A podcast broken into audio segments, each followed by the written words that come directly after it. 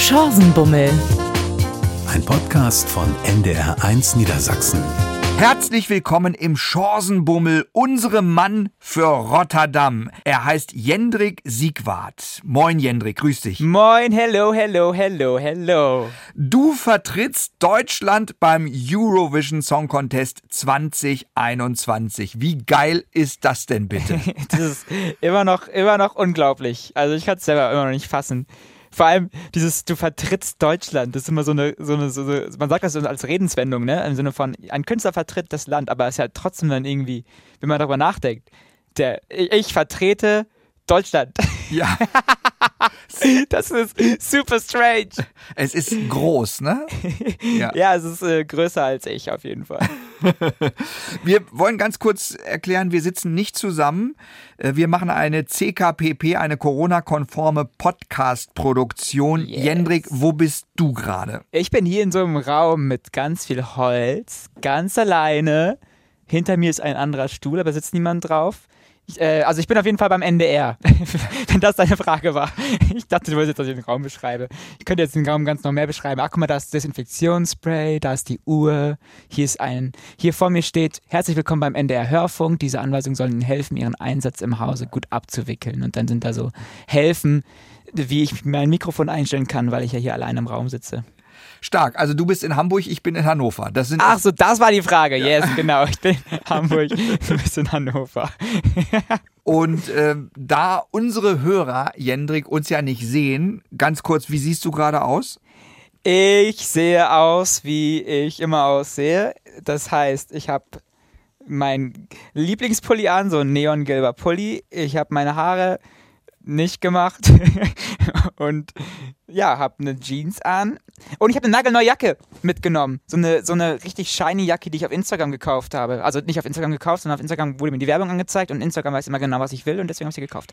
Und was ist das für eine Jacke? So, ist das ist so eine blaue, da die, die glänzt so. Wenn man den Stoff sieht, will man sagen, oh mein Gott, in diesem Stoff wird man zu Tode schwitzen und ist bestimmt ungesund, aber ist es nicht. Die ist tatsächlich von der Qualität nicht typisch Instagram-Werbung, sondern äh, sogar ein bisschen besser. Super. Ja. Und du hast eben gesagt, deine Haare sind nicht gemacht, denn deine Haare sind irgendwie dein Markenzeichen, oder? Das wusste ich auch vorher nicht, dass sie mein Markenzeichen. Tatsächlich ist die, das ist ja so entstanden, dass ich eigentlich einfach während, wegen Corona äh, wurden meine Darstellerjobs abgesagt und als Darsteller darfst du die Haare halt nicht färben. Da musst du halt natürlich aussehen, sonst äh, kannst du nicht eingesetzt werden für irgendwas. Und wegen Corona wurde alles abgesagt und habe ich gesagt, jetzt oder nie und habe mir deswegen die Haare noch blonder gefärbt, als sie überhaupt sind.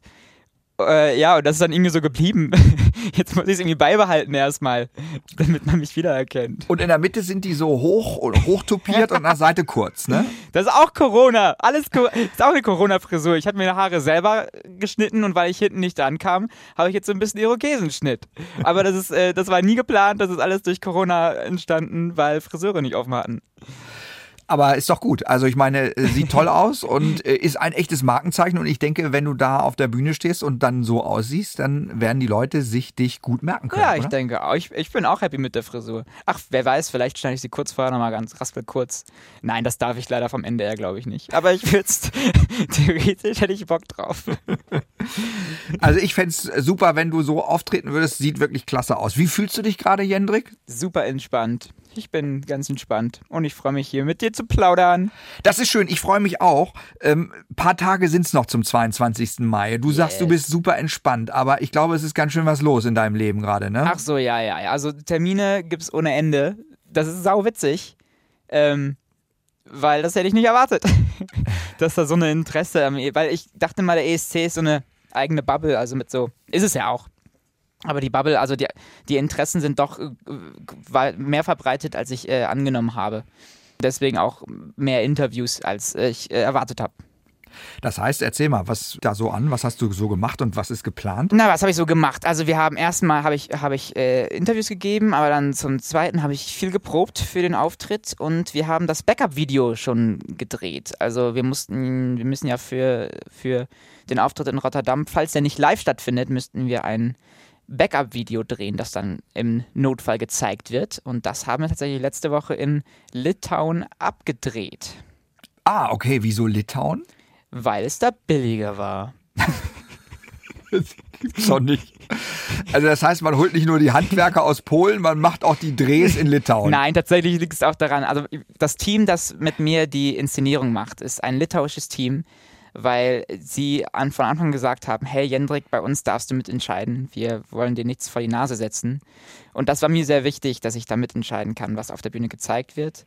Und dadurch, dass das, das litauische Team war und sie dann die Möglichkeit hatten, die Bühne dort aufzubauen, ähm, ist das eigentlich der Hauptgrund, warum wir nach Litauen gefahren sind.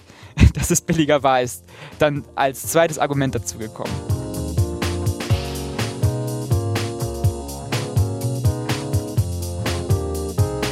Wir wollen ganz kurz mal reinhören in deinen Song, damit wir überhaupt wissen, was äh, erwartet, Was erwartet? die Zuschauer, wenn Oh sie Gott. dein Lied hören. Einen ganz kurzen Ausschnitt haben wir mal hier. Cause I don't feel hate, I just feel sorry. You feel so very clever whenever you find another way to wear me down. But I don't feel hate, I just feel sorry. So you can wiggle back to me, the finger, it'll never wiggle back to you. Cause I don't feel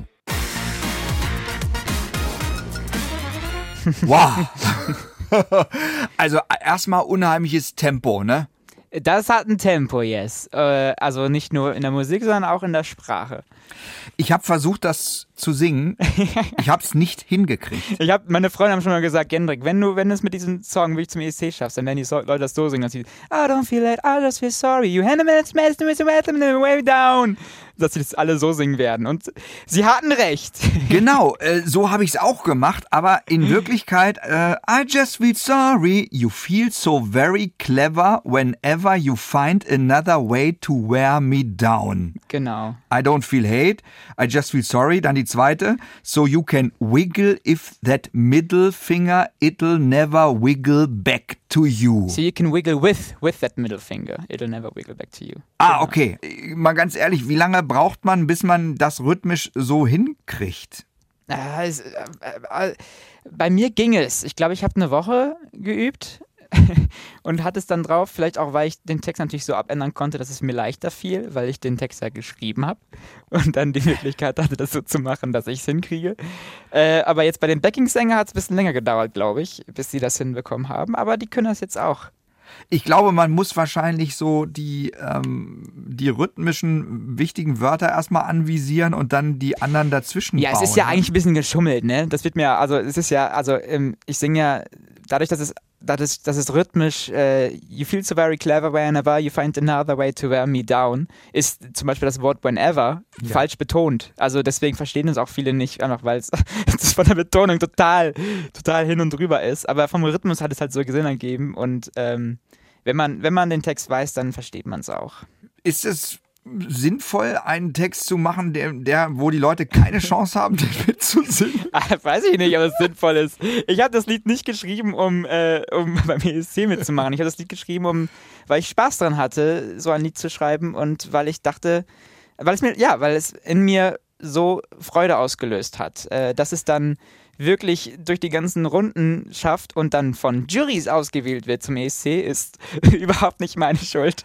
Und deswegen muss ich mich auch nicht dafür entschuldigen, dass der Text so schnellig ist. Das müssen die Leute jetzt hinkriegen. Oder halt auch nicht. Die können es ja auch einfach ignorieren. Du hast ja auch eine wichtige Aussage eigentlich darin. Worin geht's in dem Lied? Ja, in dem Lied geht es darum, dass man äh, Hass nicht mit Hass bekämpfen bzw. nicht beantworten soll. Also es ist eigentlich eine Botschaft auch an mich selber, nicht nur an andere, sondern auch an mich selber, dass wenn ich, äh, ich glaube, jeder Mensch hat schon mal im Leben irgendwie Hass gespürt gegenüber einer anderen Person oder irgendwie gedacht, ah, die Person regt mich mega auf.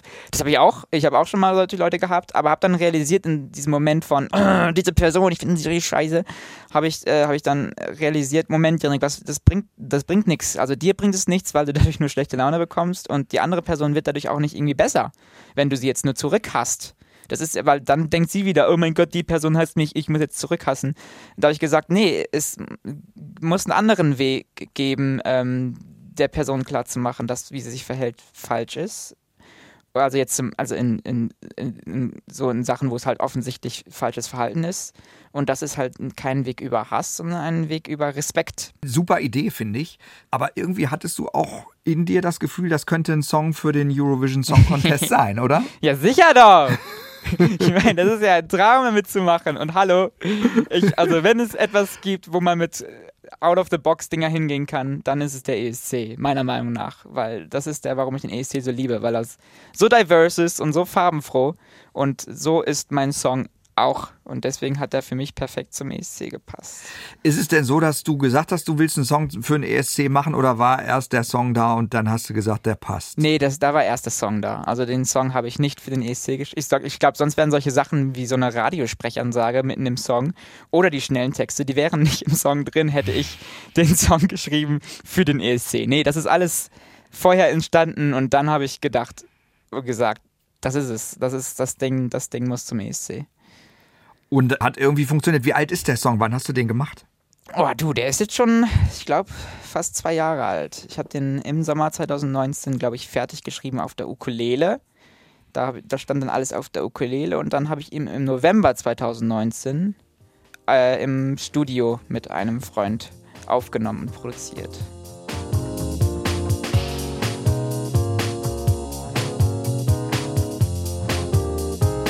Und es gibt dazu auch ein ganz starkes Video, was wirklich sehr, sehr witzig ist. Also alle, die jetzt zuhören, bitte mal suchen. Äh, Jendrik, I don't feel hate, das Video angucken. Das kann man auch sehen, wenn man auf die Homepage vom ESC geht. Da ist das nämlich auch verlinkt. Ich kann ja schon mal vorwarnen, das erste Mal schauen wird man überfordert sein.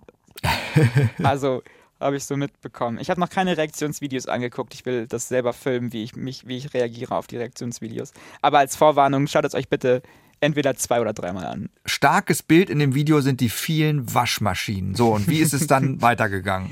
Äh, wie kam es zu diesem Waschmaschinensalon? Also ich hatte diese Idee im Kopf und wusste halt, dass ich bei eBay Kleinanzeigen Waschmaschinen umsonst bekommen kann. und habe dann mit hab dann meinen Bruder angeheuert. Nein, ich habe ihn gefragt, ganz lieb, hey, hey Steffen, willst du mit mir Waschmaschinen holen? Er hat ganz lieb Ja gesagt und dann sind wir mehrmals durch Hamburg getourt und haben über eBay Kleinanzeigen 18 kaputte Waschmaschinen organisiert und durch Treppenhäuser geschleppt und Treppen runter, Treppen hoch äh, und dann alle zu diesem Keller da, wo wir dann den Waschsalon gebaut haben. Der Keller ist in einer Kirche, ne? Genau. Und dann habt ihr da einen Waschsalon aufgebaut und diese ganzen Waschmaschinen da wie so eine Wand hinten installiert. Und ja, das war auch relativ kompliziert, weil wir ja, weil Waschmaschinen ich weiß nicht, ob, ob, ob ihr das wisst, aber Waschmaschinen sind sauschwer. Die kann man nicht mal so eben übereinander stapeln. Das war mir auch nicht so ganz bewusst, als ich die Idee bekommen habe, Waschmaschinen übereinander zu stapeln. Heißt, wir mussten die erstmal alle ausbauen. Also wir haben die ganzen Trommeln dann, mein, mein Vater hat da groß geholfen, äh, hat die ganzen Trommeln mit den Betonklötzen haben wir die ausgebaut, sodass wir dann wirklich nur noch die Hülsen haben. Und dann ist mir aufgefallen, die Waschmaschinen sehen auch alle unterschiedlich aus. Was mir auch noch nicht so bewusst war. Das heißt, dann habe ich noch Silberspray geholt und habe dann die Armaturenbretter und die Bullaugen Silber angesprayt, dass sie dann wirklich alle gleich aussehen. Und so ist dann dieser Waschsalon entstanden. Und im Video, ich weiß nicht, du kannst es uns erklären, äh, ist es ja so, dass aus den Augen, Bullaugen Licht kommt und da kommt auch so farbiger Nebel raus und so. Wie macht man das? alles per Hand. also ich habe einen Freund, der eine Ausbildung macht bei einer, bei einer Bühnen, äh, Bühnenausstattungsfirma. Er hatte, konnte das Licht organisieren, aber diese Holy-Kanonen, das sind alles, die habe ich online bestellt, die sind alle per Hand äh, Dingsens. Das heißt, in dem Moment, wo die Holy-Farben aus den Waschmaschinen rauskommen, stehen da gerade zwölf Leute hinter den Waschmaschinen eingequetscht zwischen Wand und Waschmaschinen Alter. und äh, haben dann auf, auf mein Kommando hin, ich war, oder nee, nicht mein, ich war ja auf, im Bild zu sehen, also auf das Kommando von einem Freund von mir, der dann laut, 3, 2, 1, haben alle gleichzeitig die, die Kanonen gezündet, sodass dann die Holy-Farben gleichzeitig rauskamen. Wir haben auch mehrere Versuche gebraucht, also ich habe letztendlich nur einen Shot äh, benutzt fürs Musikvideo, aber ich glaube, wir haben es irgendwie vier oder fünf Mal gemacht, weil es manchmal haben die nicht gezündet, die, die Kanonen. Manchmal hat man zu spät äh, das gedreht, also das, das, das war alles per Hand. Eine Woche hat das gedauert, das zu machen. Das, genau, das Ding zu drehen hat eine Woche gedauert. Ähm, die Vorbereitung hat ein bisschen länger gedauert und die Nachbereitung auch. Wie, wie kommt man dann zum NDR? Das heißt, du hast erst das Video gemacht, du hattest den Song, du hattest das Video und dann, ähm, dann bewirbst du dich beim ESC, schickst da die Unterlagen hin und ein Demo oder wie geht das? Ja, das ging ja eben nicht. Also ich habe versucht, irgendwie online mich zu bewerben, aber ich habe keine Möglichkeit gefunden. Ich glaube, wenn man ein No-Name ist und wenn man irgendwie keinen Namen gemacht hat, hat man da einfach Schwierigkeiten, irgendwie ranzukommen. Weil ich im Nachhinein jetzt auch weiß, dass der NDR viele Künstler, die irgendwie schon bei The Voice oder so mitgemacht haben, angefragt hatte für die erste Runde oder Leute, die ja die letzten Jahre schon in den Vorrunden waren. Bei mir war weder das eine noch das andere der Fall. Und ich habe auch online irgendwie keinen Weg gefunden, mich zu bewerben. Heißt, der einzige Weg, der irgendwie für mich übrig war, übrig blieb, war zu hoffen, indem ich einfach das laut in die Welt rausschreie. Und das habe ich dann gemacht. Ich habe äh, eine Freundin hat mir geraten, ich soll von diesem Musikvideo, weil ich da so viel Arbeit reingesteckt habe in die Vorbereitung und in, und das Ding, dass ich daraus äh, kleine Videos für TikTok und Instagram mache. Und in diesen Videos halt sage, hallo, ich will mich damit beim ESC bewerben. Hallo, hallo, hallo, nimmt mich, nimmt mich. Und äh, das habe ich dann gemacht. ich glaube, am Anfang haben auch alle gedacht, Junge, warum machst du das? Reich dich zusammen. Aber ich habe trotzdem, also mein Papa hat es gesagt, er meint, oh, vielleicht hat Jendrik da sich ein bisschen übernommen. Ich weiß nicht, ob das so gut ist, das raus irgendwie, das da in den Videos immer so laut zu sagen. Aber tatsächlich hat sich dann wirklich äh, entgegen aller Wahrscheinlichkeiten jemand bei mir gemeldet äh, auf Instagram und hat gesagt, hey, ich habe vielleicht wirklich Kontakte zum NDR, zum ESC. Magst du mir deinen Song schicken? Und das habe ich dann ohne Bedenken gemacht. Auch im Nachhinein mega dumm, weil, keine Ahnung, es hätte irgendeine fremde Person sein können, die den Song stiehlt oder veröffentlicht oder was auch immer macht. Da wäre alles im Arsch gewesen. Aber gutgläubiger Jendrik hat gesagt, ja, hier, bitteschön, hier ist der Song, bring mich zum NDR. Und das war, äh, da hatte ich Glück. Da hatte ich Glück und da hat die Hoffnung, äh, die, die einzige Hoffnung, dass irgendjemand das sieht, hat sich bestätigt.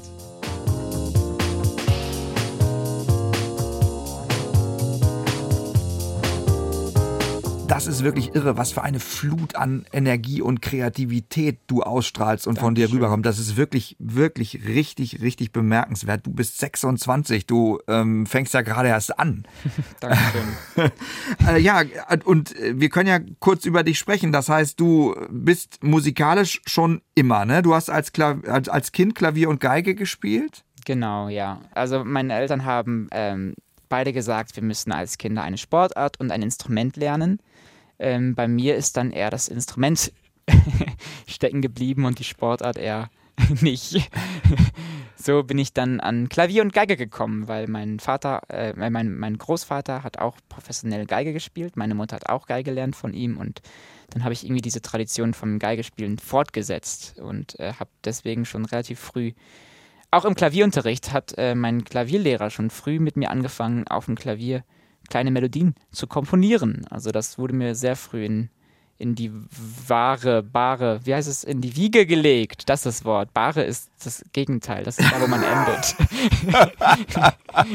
Mal sehen, was da noch mit, mitgegeben wird. Aber das kriegen wir nicht mehr mit, was uns in die Bahre gelegt wird. Auf die Bahre. Ja, äh, stark. Also das heißt, gut, das ist jetzt nicht das einfachste Instrument und man weiß auch äh, als Eltern, wenn man ein Kind hat, was Geige lernt, das kann auch anstrengend für die ganze Familie Ui, ui, sein. ja. Und du hast vier Geschwister. Genau.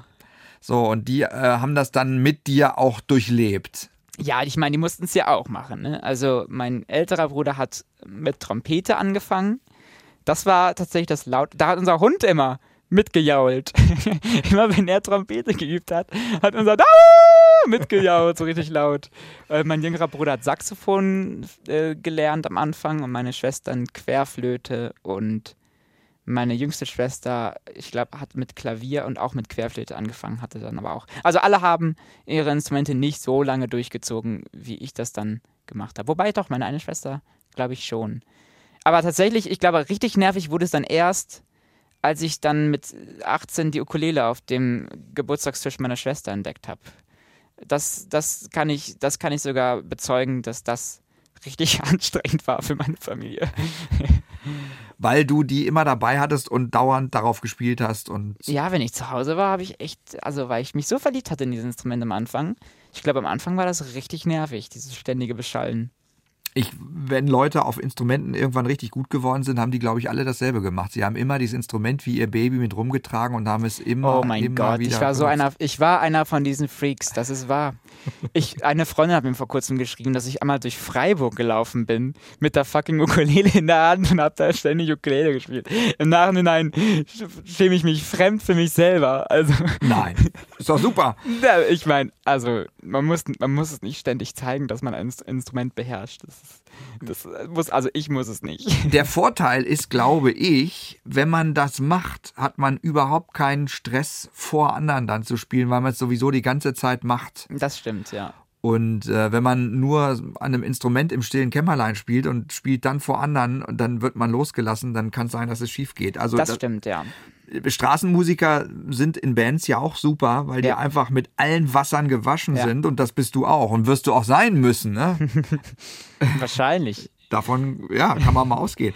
Du hast dann eine Musical-Ausbildung gemacht. Genau, ich habe dann nach der Schule, wollte ich auf jeden Fall in Richtung Musik gehen und habe dann mich für beides beworben, also für Musical und für Popmusik äh, mehrmals.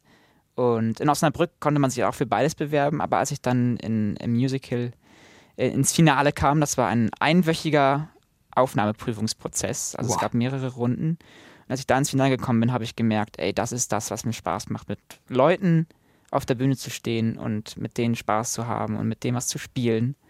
Und deswegen habe ich mich dann erstmal und zu, zum Glück für Musical entschieden. Als und gegen Pop. Weil bei, bei den Pop-Aufnahmeprüfungen stand man immer alleine auf der Bühne.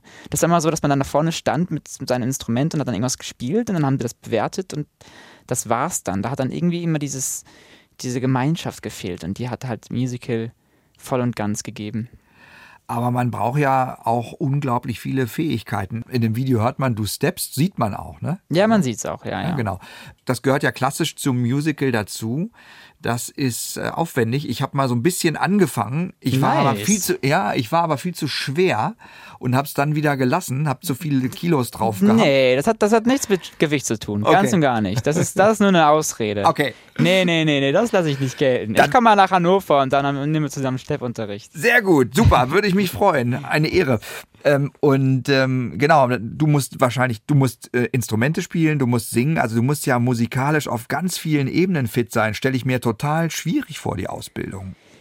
Die Ausbildung war anstrengend, ja, die war sehr, die war, äh, also tatsächlich Instrumente mussten wir nur Klavier lernen, ähm, aber wir haben halt, äh, wir haben eigentlich drei Studien zusammengepackt im, im Musical. Wir haben Schauspiel, wir haben Gesang und wir haben Tanz. Und als Nicht-Tänzer, ich war vorher nicht, ich habe nur Steppunterricht vorher gehabt und habe sonst äh, Ballett, Jazz, meinen Körper konnte ich null bewegen. Ich hatte auch kein Körpergefühl und das waren da war, gab es viel zu lernen und es war wirklich ein Fulltime-Studium. Also von morgens um neun ging es bis abends um zehn und danach hat man halt noch äh, geübt.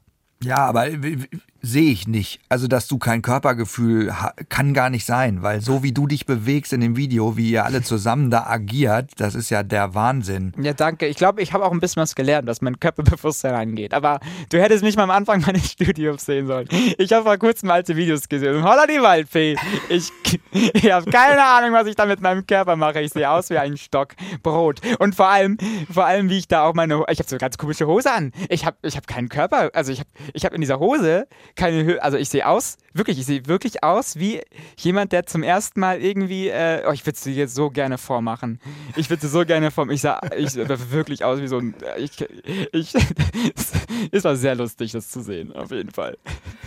Und jetzt trainiert ihr ohne Ende eigentlich, ne, oder? Ja, also wir haben jetzt die letzten Wochen sehr viel trainiert. Ähm, trainiert ohne Ende. Äh, das erinnert mich daran, dass ich auch mal wieder Sport machen sollte. Scheiße, ey. Da macht ihr ja mit dem Training, das ist ja wie Sport. Ja, ja, aber so Muskel aufbauen, so, damit ich wieder, damit ich nicht wieder so ein, so ein Brotstück werde wie am Anfang meines Studiums. Naja, aber genau, wir sind viel am Trainieren jetzt gerade. Beziehungsweise jetzt wieder erst nicht. Jetzt haben wir ja das Backup-Video gerade gedreht, jetzt ist kurze Pause und dann geht's bald wieder los.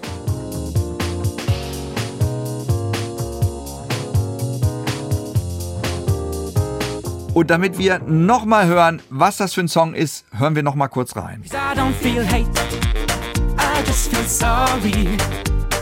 You feel so very clever whenever you find another way to wear me down. But I don't feel hate, just feel sorry. So you can wiggle back to me, the thing it'll never wiggle back to you. Cause I don't feel. Wow. Äh, Schönes Stück. Kennst du eigentlich die anderen? Die anderen Stücke, die jetzt äh, im Finale sein werden, Ja. äh, teils, teils. Ich tatsächlich versuche ich noch keine zu hören. Ich will abwarten, bis alle veröffentlicht sind. am- und dann höre ich mir sie alle am Stück an, um mich darauf einzustellen. Aber noch äh, versuche ich sie nicht mir anzuhören. Also dein Stück ist sehr anders. Ja, das habe ich auch schon mitbekommen. Was für ein Genre ist das eigentlich? Du, weiß ich nicht. Äh, Ich, ich, ich habe den Song nicht geschrieben, also ich, als ich den geschrieben habe, habe ich nicht gesagt, ich schreibe jetzt einen Pop- oder einen Singer-Songwriter-Song. Ich habe einfach das geschrieben, was ich witzig fand oder was ich schön fand in dem Moment. Ähm, ich, ich äh, klassifiziere den tatsächlich gar nicht. Nenn es einfach das Jendrik-Genre oder so. Es sind unheimlich viele Disco-Songs dabei dieses Jahr. Also so ein bisschen, irgendwie erinnert es mich an die 70er Jahre. Jawoll! Wup, wup, wup. Ich sag dir, die 20er Comeback. Party, Disco, das wird nach Corona das Thema sein. Aber jetzt bist du damit I Don't Feel Hate. Und Ey, das ist für mich aber auch ein Disco-Party-Song. ist es auf jeden Fall. Ist auf jeden Fall ein Partysong. Aber ich glaube, ein Song, der könnte polarisieren, oder? Oh, der polarisiert zu 100 Prozent, ja. Das finde ich einen interessanten Punkt, weil damit ist man natürlich äh, ja ein bisschen auf der ganz oder gar nicht Schiene, oder? Voll und ganz, ja, das stimmt. Ähm, ja, äh, ich, ich, ich glaube, mir war schon sehr bewusst, dass dieser Song so krass polarisieren wird, ähm, weil er eben so speziell ist. Und das Schöne ist, dass ich diesen Druck gar nicht habe, ob ich jetzt irgendwie Erster oder Letzter werde, weil, weil mein Ziel, dass ich beim ESC dabei bin, hat tatsächlich geklappt. Äh, da bin ich eigentlich ganz entspannt. Wenn ich letzter bin, kann ich trotzdem zu stolz sagen, ich habe da einen Song hingeschickt. Ich stand mit einem Song auf der Bühne, zu dem ich zu 100% dahinter stehe. Und ich weiß nicht, ob das andere Künstler von sich behaupten können. Ja, finde ich super. Und ich glaube, das brauchst du auch. Stell dir vor, ich wünsche es dir nicht. Ich wünsche dir, dass du ganz weit nach vorne kommst und glaube auch eigentlich, dass du gute Chancen hast. Aber äh, nehmen wir mal an, du wärst auf den letzten Rängen und dann kommt die Bildzeitung, die ist ja immer so gnadenlos und die zieht einen dann aus und äh, dann sind irgendwelche blöden äh, Schlagzeilen da. Ja, was glaubst du, wie, wie wird sich das, wie würde sich das anfühlen? Wie wird sich das anfühlen? Ähm, ich, ich, um ehrlich zu sein, ich bin da wirklich entspannt. Also ich versuche es mir gerade irgendwie vorzustellen. Wenn ich letzter bin, wenn ich dann da gebasht werde, dann kann ich auch nur sagen, Leute, ich fühle den Hass nicht zurück. also deswegen, das ist ja das Supergeile an diesem Song. All diese Hate-Kommentare, die ich zurzeit bekomme, weil es sind wirklich viele, dadurch, dass der Song so krass polarisiert. Und gerade aus Deutschland kommen sehr viele, weil die Deutschen irgendwie den ESC nur als Sieger oder Verlierer sehen. Etwas dazwischen gibt es nicht. Und ähm, deswegen kriege ich da immer sehr viele, oh mein Gott, zum Fremdschämen, oh Gott, ich hasse das Song. Null Punkte für Deutschland, null, schon wieder, das wird nichts, wir werden verlieren. Dann schreibt jemand anderes, ja, vielleicht sind wir Top 10. Dann sagt der andere, ja, ist trotzdem verlieren. Alles ist verlieren außer erster Platz. Und äh, dann denke ich mir so, Leute, I don't feel hate, I just feel sorry. Ihr seid der Grund, warum dieser Song existiert. Ich meine, die haben ja auch ein Recht zu urteilen. Es ist ja auch, äh, die haben auch das gute Recht, den Song nicht zu mögen. Das will ich ja nicht sagen. Ähm, äh, Ich finde super, wie du damit umgehst. danke dir. Ich mache mir keine Sorgen. ich mache mir, ich mach mir auch keine Sorgen. Ja, weil das ist ja eine Riesenmaschine jetzt, der ESC. Was Ja, hast du witzig, jetzt davon ey. schon kennengelernt? Ja, es ist krass. Es ist wirklich so eine kleine ESC-Bubble, ne? Also, wenn man einmal so, einmal in diese ESC-Familie reingekommen ist, dann kriegt man so wirklich zu 100% alles mit, was da abgeht. Und das ist eine Menge. Die haben wirklich eine kleine eigene Welt erschaffen, diese ESC-Fans in diese ESC-Gemeinde. Und äh, man wird so ein bisschen da reingesogen. Also, es ist so ein bisschen. äh, Am Anfang, als der Song veröffentlicht worden ist, als ich veröffentlicht worden bin, als ich dahin gehe, war es am Anfang schwer, aus dieser Bubble rauszukommen, um zu realisieren, der ESC ist nicht alles. Also nebenher passiert tatsächlich noch irgendwie die Welt und alles, was da noch so passiert. Und äh, das war am Anfang schwierig, da irgendwie zu realisieren, oh Moment, ach, da sind ja noch andere Sachen, die irgendwie Welt, um einiges weltbewegender sind als der ESC. Und da, da bin ich ganz froh, dass ich das jetzt so ein bisschen realisiert habe und da wieder so ein bisschen rausgekommen bin.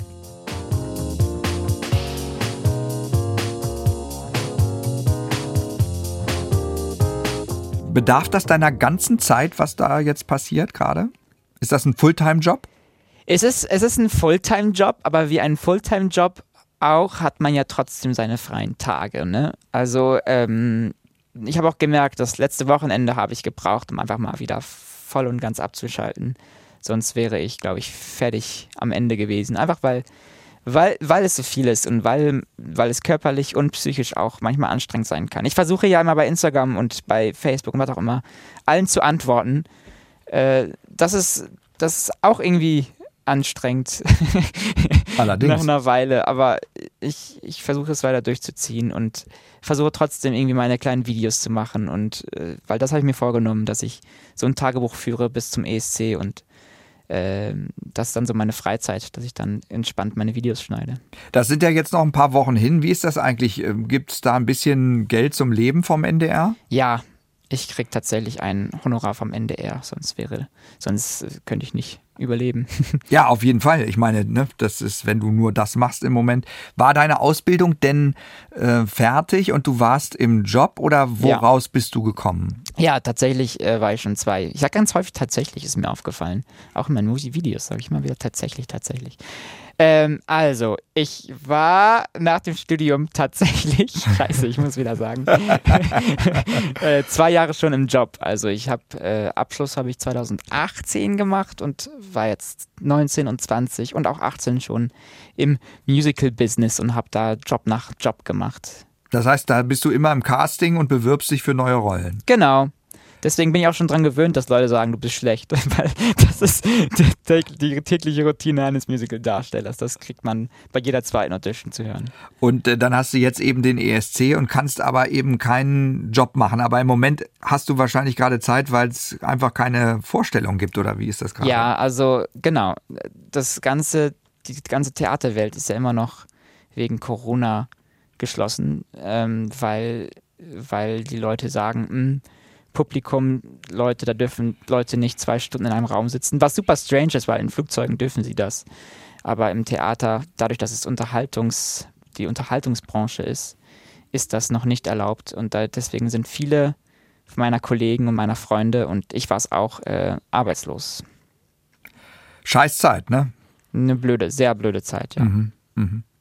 ähm, für dich jetzt quasi Glück im Unglück, dass du das ja. überbrücken kannst. Ich habe ich hab da Glück gehabt, riesiges Glück. Hm.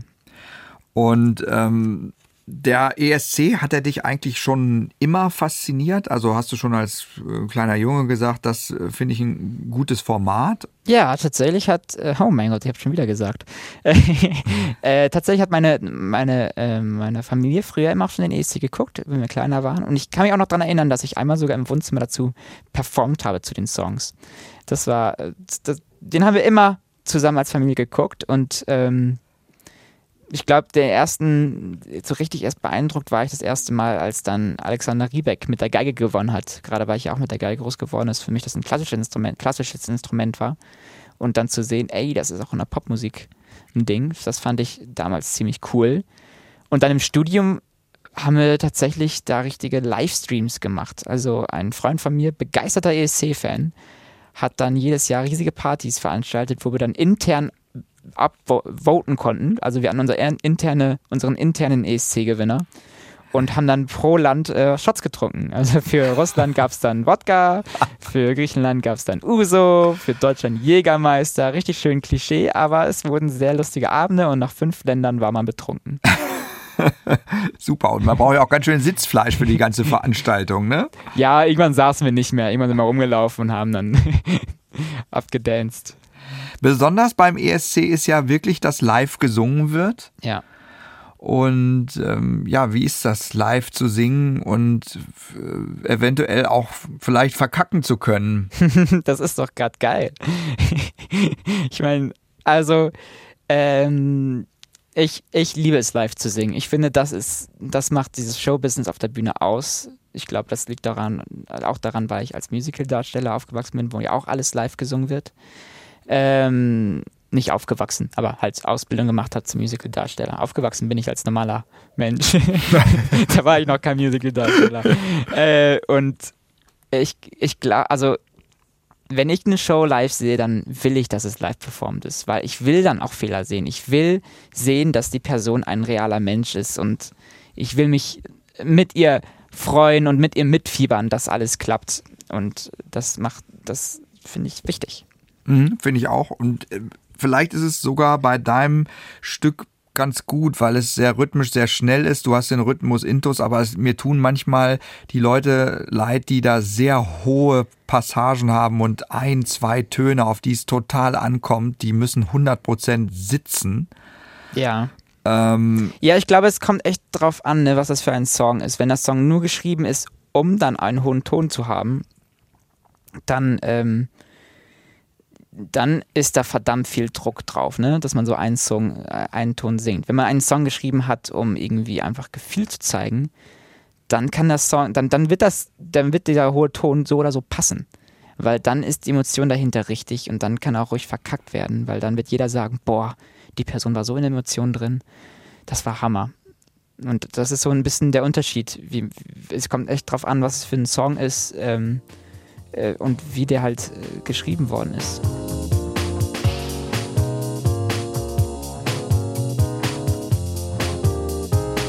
Also wenn man unsere Platz 1 anguckt, Nicole und Lena, Mhm. sind es ja im Grunde auch Songs, die äh, diesen Anspruch an diese große Bombast-Nummer gar nicht hatten, wo es eben um diesen einen Ton geht und um diese äh, Lichtinstallation äh, im Hintergrund und alles, sondern es sind eigentlich auch wie dein Stück so so ganz natürliche Nummern, die so dahin rollen, die so einfach ja völlig unterspannt fast sind, also ganz lässig irgendwie, lässige Stücke, oder? Ja, ich glaube, aber auch wieder, da ist auch wieder das, ne? Das ist mal die Einstellung, wie, die, wie der Sänger, die Sängerin das dann halt singt. Es gibt auch lässige Stü Stücke, wo die Lässigkeit in der Person fehlt und dann kommt die Lässigkeit nicht rüber. Dann wirkt das Lied langweilig, beziehungsweise äh, wirkt es abgestumpft und einfach unterspannt. Und ich glaube, wenn die Lässigkeit, die Entspanntheit in, dem, in der Sängerin äh, drin ist und diese, die, diese Natürlichkeit, die, die man braucht, um so einen Song zu singen, in me- meiner Meinung nach. Also auch für, also auch für das andere. Für, wenn, wenn, wenn der Sänger, die Sängerin zu dem Song passt, die er performt, die sie performt, dann kann es nur gut gehen, glaube ich. Mhm. Bei Lena war es ja auch irgendwie so komisch, die hat dann so ein merkwürdiges Englisch gesungen, Another Die, ähm, so ein Englisch, was, es, was ich gar nicht kenne so richtig, aber irgendwie passte das auch, ne, ja, Fall. das war auch wieder so was typisch Deutsches, ne? so, so Urteilen, was das Englisch angeht. Leute, jeder redet anders in anderen Sprachen und das ist, äh, das ist ganz normal. Das ist wieder so, so wieder dieses, äh, das ist ja, das ist ja nicht so, wie man Englisch ausspricht, wo ich mir so denke, keiner von euch, keiner von euch äh, redet, redet so Englisch, wie man es sprechen soll, weil keiner von euch nur eine, nur diese Sprache spricht. Wir alle reden auch Deutsch. Deswegen, deswegen ist es immer so ein komisches Urteilen, wenn man sagt, hä, das ist ja ein komisches Englisch. Dann frage ich mich immer, ja, und hä, warum ist das jetzt, warum ist das ein komisches Englisch und nicht deins? Mhm. Äh, gute, gutes Stichwort, denn Nicole hat Deutsch gesungen, du singst Englisch, bis auf die Absage hinten. Kommt die Absage eigentlich live auch? Die wird auch live dabei sein. Yes. Und die ist dann Deutsch. Das verrate ich noch nicht. Ah. Oh, oh, surprise, surprise, overrashing, overrashing. Ja. Äh, schon wieder ein Grund einzuschalten, ne? Am 22. Mai. Yes. Ähm, Lena hat Englisch gesungen, du singst Englisch, Nicole war Deutsch, hat trotzdem gewonnen. Ja, wie ist das beim ESC? Ist ja gar nicht so einfach, weil so viele unterschiedliche Sprachen da sind. Ja. Ähm, die Leute können, wenn du Deutsch singen würdest, sich nur noch auf die Musik einstellen. Mit Yes. Englisch können es mehr, ne? Ja, ich glaube, es ist wieder äh, songabhängig, ne? Wenn, ähm, wenn es passt in der Originalsprache, dann passt es. Und bei I Don't Feel Hate, I Just Feel Sorry war Englisch einfach die Sprache, die besser gepasst hat. Also ich schreibe auch Lieder auf Deutsch tatsächlich. Ich bin auch irgendwie Zweisprachler, was Songwriting angeht. Äh, aber bei I Don't Feel Hate wurde es Englisch aus den Gründen des Passens. Weil es aber gepasst hat bei dem Song. Äh, Gibt's eine deutsche Version davon? äh, du meinst eine ganze? Ja. Also es gibt vom Refrain gibt es eine deutsche Version, die ich manchmal dann so aus Jux und Tollerei spiele. Den ganzen Song habe ich noch nicht auf Deutsch performt, nee. Kannst du mal die deutschen, den deutschen Refrain singen? Ja. Ich fühle kein Hass. Ich fühle nur Mitleid. Du fühlst dich so genial immer, wenn du einen Weg findest, mich runterzumachen.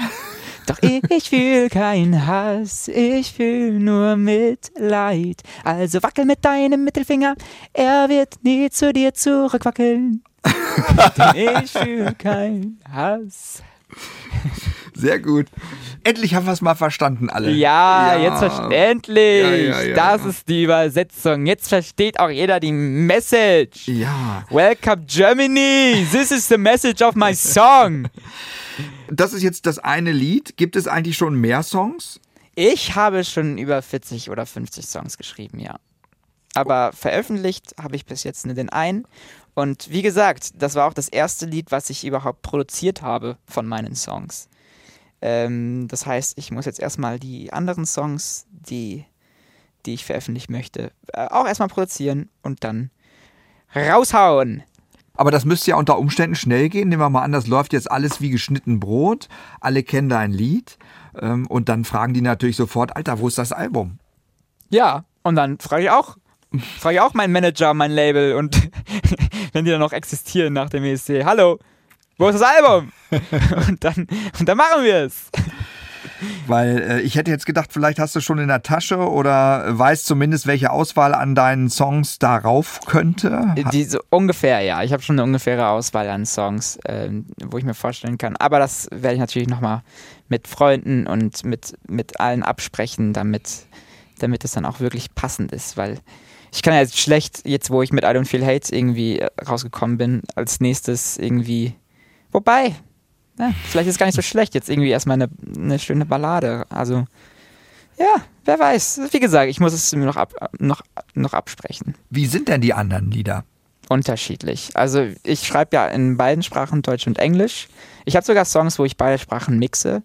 Sogar noch extremer als in I Don't Feel Hate. Ich meine, da habe ich ja nur die Radiosprechansage, die ich dann auf Deutsch mache.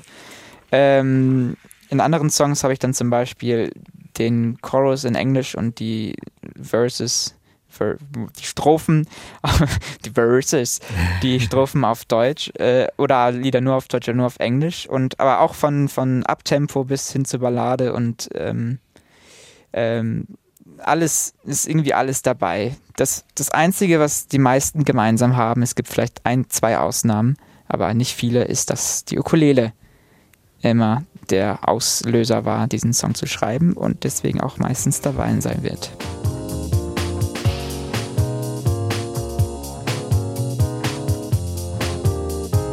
Es gibt ja viele, die mehrfach mitgemacht haben beim ESC Mhm. ne, in der Geschichte. Kannst du dir vorstellen, würdest du auch wieder machen? Puh, weiß ich gar nicht. Ähm, mein Traum war es jetzt nie irgendwie fünfmal beim ESC mitzumachen. Mein Traum war es einmal mitzumachen. Den habe ich jetzt erreicht. Ich, ich glaube, ich muss wirklich den ESC abwarten. Also ich bin, ich, du, ganz ehrlich, wenn ich letzter bin, dann kann ich mir auch vorstellen, dass es erstmal, dass es dann erstmal länger dauert, bis man überhaupt wieder irgendwie äh, in der Öffentlichkeit nicht als der Loser angesehen wird. Ich bin ganz froh, dass ich durch den ESC so eine eigene kleine Audience jetzt irgendwie, so eine kleine Zuschauerschaft, Zuhörerschaft finden kann, die meine Musik auch mögen werden, wenn ich nicht beim ESC dabei bin. Weil ich glaube, auf die wird man sich dann am meisten verlassen müssen. Mhm. Wer macht eigentlich noch mit bei dem Projekt von deinen Freunden? In deinem Video sind ja eine ganze Menge Leute da, die Yes. man dann auch wieder bei Proben gesehen hat, glaube ich. Ne? Wer ist das? Also am liebsten hätte ich alle dabei gehabt. Leider darf man nur zu, zu maximal sechs auf der Bühne stehen. Äh, deswegen wird auf jeden Fall wird mein, äh, wird mein Mittelfinger bzw. mein Peace-Zeichen auf der Bühne dabei sein. Und dann habe ich drei äh, tolle Backing Girls. Dadurch, dass ich halt nur Backing Girls im Song habe, also es gibt ähm, in, in, auf der Tonaufnahme sind es nur Mädchen, die singen und deswegen sind es dann drei der Damen, die mit mir auf der Bühne stehen werden und der Mittelfinger. Also man muss das sagen. Miriam, Elvin und Madina und Sophia ist das Peace-Zeichen. Super. Und äh, das sind äh, deine Kollegen, die mit dir zusammen auch Musical machen? Genau, also ich, ich kenne viele, viele von denen kenne ich aus Studienzeiten oder äh, Jobzeiten, also Musicalzeiten. Und jetzt sind es aber alles auch Freunde. Geht dein Name eigentlich auf allen Sprachen? Hast du das schon mal ausprobiert? Habe ich noch nicht ausprobiert. Oh mein Gott, I love it. Das muss ich mal ausprobieren. Äh, Französisch, Gendrique. Oh. Gendrique. Oder ich weiß nicht, Italienisch, was wäre das? Äh, Jendrico, keine Ahnung, wie es äh, in östlichen Dialekten klingen würde. Ja, wahrscheinlich Jendrik. Ja, Jendrik. Was ist Jendrik? Ist eigentlich der Hendrik mit J. Also, Genau. Ja. Ähm, meine Mutter fand den Namen schön und deswegen wurde es äh, dieser Name. es ist ein schöner Name. Ja, danke schön. Ich mag ihn auch sehr. Und äh, den Siegwart, das ist dein Nachname, den hast du weggelassen, weil du gedacht hast, brauche ich nicht. Ja, du, also äh, gefühlt ist er trotzdem überall. ähm, ich, ich mag den Nachnamen auch, aber ich glaube, dass einfach Jendrik ohne Siegwart einprägsamer ist. Also gerade auch für Nicht-Deutsche versteht man Jendrik, wenn es um Jendrik geht, versteht man das eher als, als Jendrik Siegwart. Und es ist so, was, wer, wer, wer, was, was, wer? Deswegen habe ich mich eigentlich auf meinen Vornamen, auf meinen Vornamen concentrated. Und wir haben Nicole und Lena und bei denen hat es auch gut funktioniert. So. Das aber auch erst später, ne? Also ich meine, am Anfang ist es der ganze Name, ne? Ja. Aber auch gerade, also Lena war ja auch Lena. Meyer-Landrut und so. Das ist Sogar Doppelname. ja, ein schöner Name. Ganz am Ende immer noch der Spaß mit den Gläsern, Jendrik. Wir sind in Chances kleiner Klangküche. Du musst dir das vorstellen, ich habe hier so ein paar Gläser Yes. äh, und die sind gefüllt mit Wasser. Und auf denen kann ich mal versuchen, I Don't Feel Hate zu spielen, aber natürlich nur mit dir zusammen. Jawohl! Meine sehr verehrten Damen und Herren, unser Vertreter beim Eurovision Song Contest ist Jendrik und das ist sein Song I Don't Feel Hate. Eins, zwei, drei. I don't feel hate. Hey, I just feel sorry. You feel so very clever whenever you find another way to wear me down. But I don't feel hate. I just feel sorry. You wiggle with the middle finger, it'll never wiggle back to you. Cause I don't feel, cause I don't feel, hey, yeah, yeah.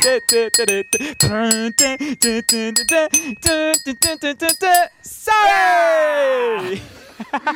Jendrik Siegwart im Chancenbummel bei NDR1 Niedersachsen. Danke, lieber Jendrik, super. Ja, danke, dass ich da sein durfte. Mega geil. Ey, du hast, das, das war geil. Jendrik, alles Gute dir für die Zukunft und dass du richtig durch die Decke gehst. Danke dir, Chance, das ist mega lieb. Chancenbummel. Ein Podcast von NDR1 Niedersachsen.